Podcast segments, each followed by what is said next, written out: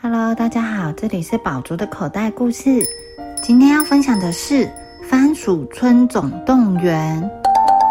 为了维护番薯村的安全，黑熊村长每天都会到村庄的每一处巡视。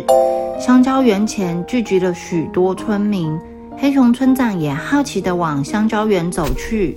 怎么会这样呢？真是太过分了！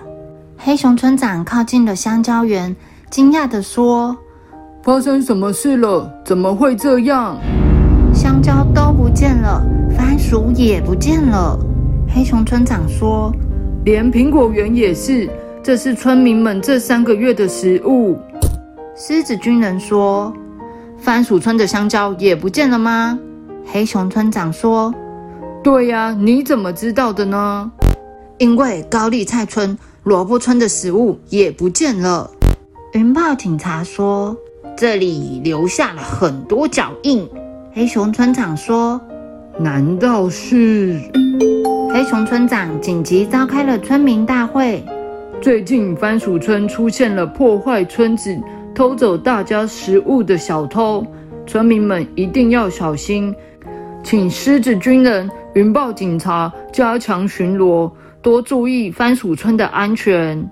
狮子军人、云豹警察说：“大家不用怕，我们一定会保护村民们还有食物的安全。”为了保护番薯村的安全，狮子军人带领着村民制作防卫武器和陷阱，而云豹警察则带领着村民分工合作，制作砖块及围墙，围住香蕉园、苹果园和番茄园。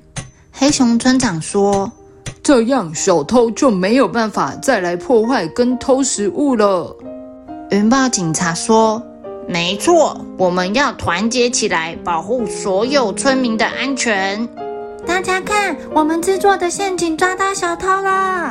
很快的引来了村民们的注意，大家都靠了过来，关心发生了什么事。他是大野狼，大野狼会把我们吃掉的。赶快通知所有村民！狮子军人和村民们拿着弹弓，防备着狡猾的大野狼。可是，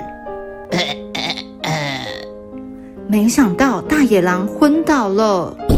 猫头鹰医生说：“大野狼发烧了，它生病了。”按照脚印来判断，大野狼就是破坏番薯村、偷走食物的小偷。我们赶紧把大野狼送回大野狼岛吧。村民们分工合作，用木头做了木筏，想趁大野狼清醒前，让他乘坐木筏，随着河流漂回大野狼岛。大家在木筏上放了药品和防疫物资后，合力将木筏推向河中。云豹警察、狮子军人说：“一二三，推！飘走了，飘走了，终于赶走大野狼了。”黑熊村长说。太好了，这样大野狼就不会再来我们番薯村，村民们的生活也可以恢复安全了。大野狼离开以后，番薯村再也没有被破坏，食物也没有被偷走。黑熊村长像平常一样在番薯村里巡视，可是不好了，啊啾，觉得头好晕哦。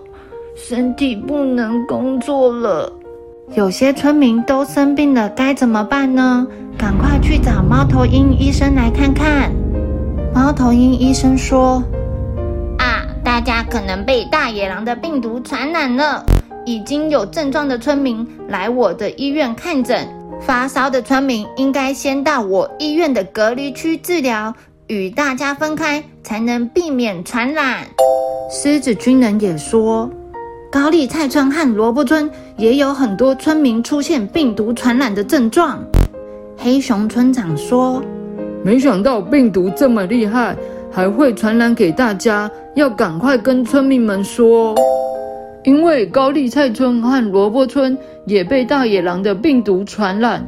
为了村民们的健康安全，我们暂时停止和其他村庄交换食物。”保卫村民们的健康安全。猫头鹰医生也说，病毒很调皮，最喜欢交朋友，最害怕干净。大家要按时吃药，开始保持社交距离，戴口罩，勤洗手及保持干净。黑熊村长说：“你的口罩要戴好，要遮住口鼻，均衡饮食才能维持健康。吃饭前记得要洗手，用酒精消毒。”也要保持多喝水的好习惯哦。过了几天，猫头鹰医生对绵羊说：“你现在已经没有发烧和其他症状了，都好了哦，可以回香蕉园工作了。生病的村民因为有按时吃药、好好休息、均衡饮食，病毒被消灭了，身体也恢复健康，大家都可以出院了。”狮子军人说：“高丽菜村和萝卜村的村民们也都恢复健康了。”黑熊村长说：“赶快把这个好消息告诉村民们。”经过所有村民们的努力，番薯村成功赶走了大野狼，也消灭了坏病毒。大家可以放心的跟高丽菜村和萝卜村的交换食物了。从今天开始，大家要更勇敢、更团结。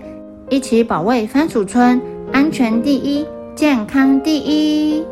小朋友，最近疫情又开始变严重了，防疫是大家共同的事情，因此小朋友记得外出口罩一定要戴好，吃东西前一定要用肥皂把手洗干净哦。The end.